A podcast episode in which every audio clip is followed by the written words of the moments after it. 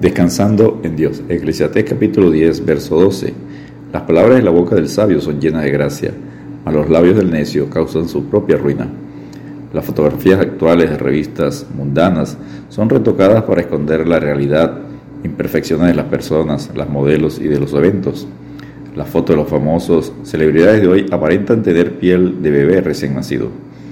En una oportunidad, una de las celebridades de la Inglaterra del siglo XVII en el cargo de Lord Protector, solicitó que hiciera un retrato de él, pero impaciente con el enfoque del pintor, mirándolo a los ojos le dijo, mire, si me pinta, me pinta con verrugas y todo. Hoy día las celebridades mandan a tapar las fallas, arrugas, verrugas y defectos de nacimiento para verse como la gente desea verlos. La Biblia nos ayuda a centrarnos en la realidad. Llama al pan pan, al vino vino, al pecado pecado si hay defectos y debilidades por el pecado de adulterio, avaricia, irresponsabilidad. La Biblia lo registra literalmente. Salomón en Eclesiastés capítulo 10, versos 12 al 20, enseña sobre el necio, su personalidad interior, sus acciones, dejando al descubierto las excusas, pretextos, con la foto sin retoques, completa, con arrugas, verrugas y todo. Jesucristo advierte, no deis lo santo a los perros, ni echéis vuestras perlas delante de los cerdos, no sea que la pisoteen y se vuelvan y os despedacen. Mateo 7:6. Punto número uno, la personalidad interior del necio. El lenguaje del corazón del necio es, no hay Dios, se han corrompido, hacen obras abominables, no hay quien haga el bien. Salmo 14:1. La voluntad del necio está inclinada a burlarse del pecado. Proverbios 10:23. Engañar, mentir. Proverbios 14:8 Tratar la maldad como un deporte, Proverbios 15:23. Enojarse contra Dios, Proverbios 19:3.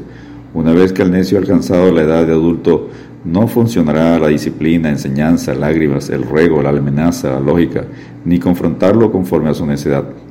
Aunque al necio lo muelas y lo remuelas y lo machaques como el grano, no le quitarás la necedad. Proverbios 27:22. Versión Biblia al día.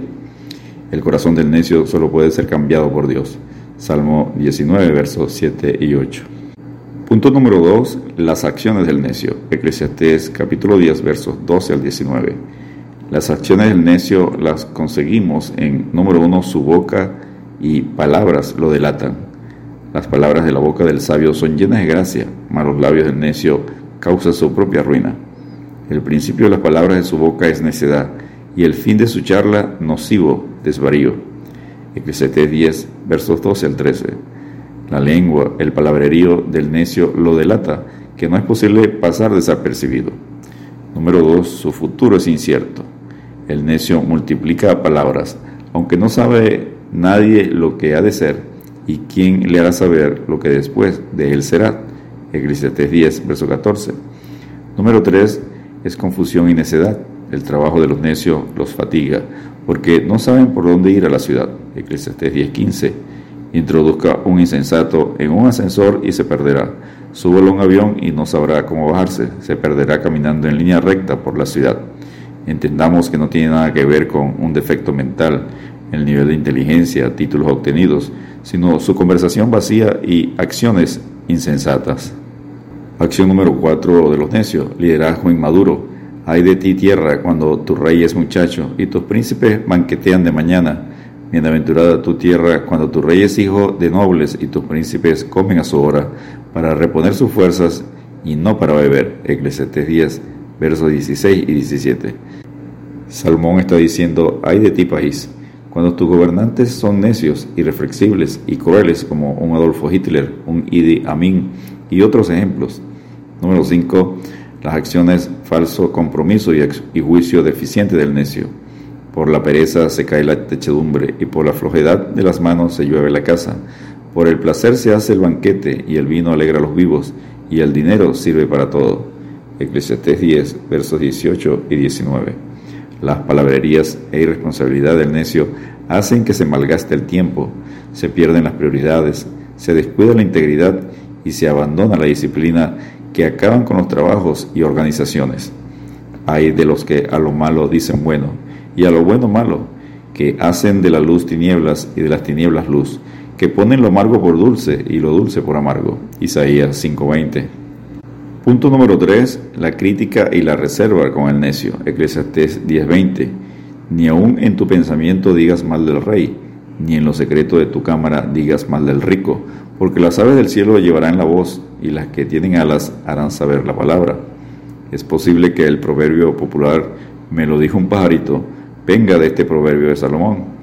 Tenga cuidado, sea sensato porque cuando el necio se entera de la crítica hecha en su contra, tomará represalias. Tomará armas en ambas manos y las descargará con todas sus fuerzas contra usted que el justo me castigue será un favor, y que me reprenda será un excelente bálsamo, que no me herirá la cabeza, pero mi oración será continuamente contra las maldades de aquellos. Salmo 141, verso 5. Y punto número 4, consejos para tratar al necio. Consejo número 1, si el necio persiste en su necedad, debemos apartarnos de él. Vete delante del hombre necio, porque en él no hallarás labios de ciencia. Proverbios 14, 7. Consejo número 2. Si el necio se arrepiente genuinamente, debemos restaurarlo después de ser probados. Pero clamaron a Jehová en su angustia y los libró de sus aflicciones. Salmo 107, verso 19. Y consejo número 3. Si hay restauración, debe ser público el testimonio de la conversión. Alaben la misericordia de Jehová y sus maravillas para con los hijos de los hombres. Ofrezcan sacrificio de alabanza y publiquen sus obras con júbilo Salmo 107, versos 21 y 22. Descansemos en Dios recordando que no reprendas al escarnecedor para que no te aborrezca. Corrige al sabio y te amará. Proverbios 9:8. Dios te bendiga y te guarde.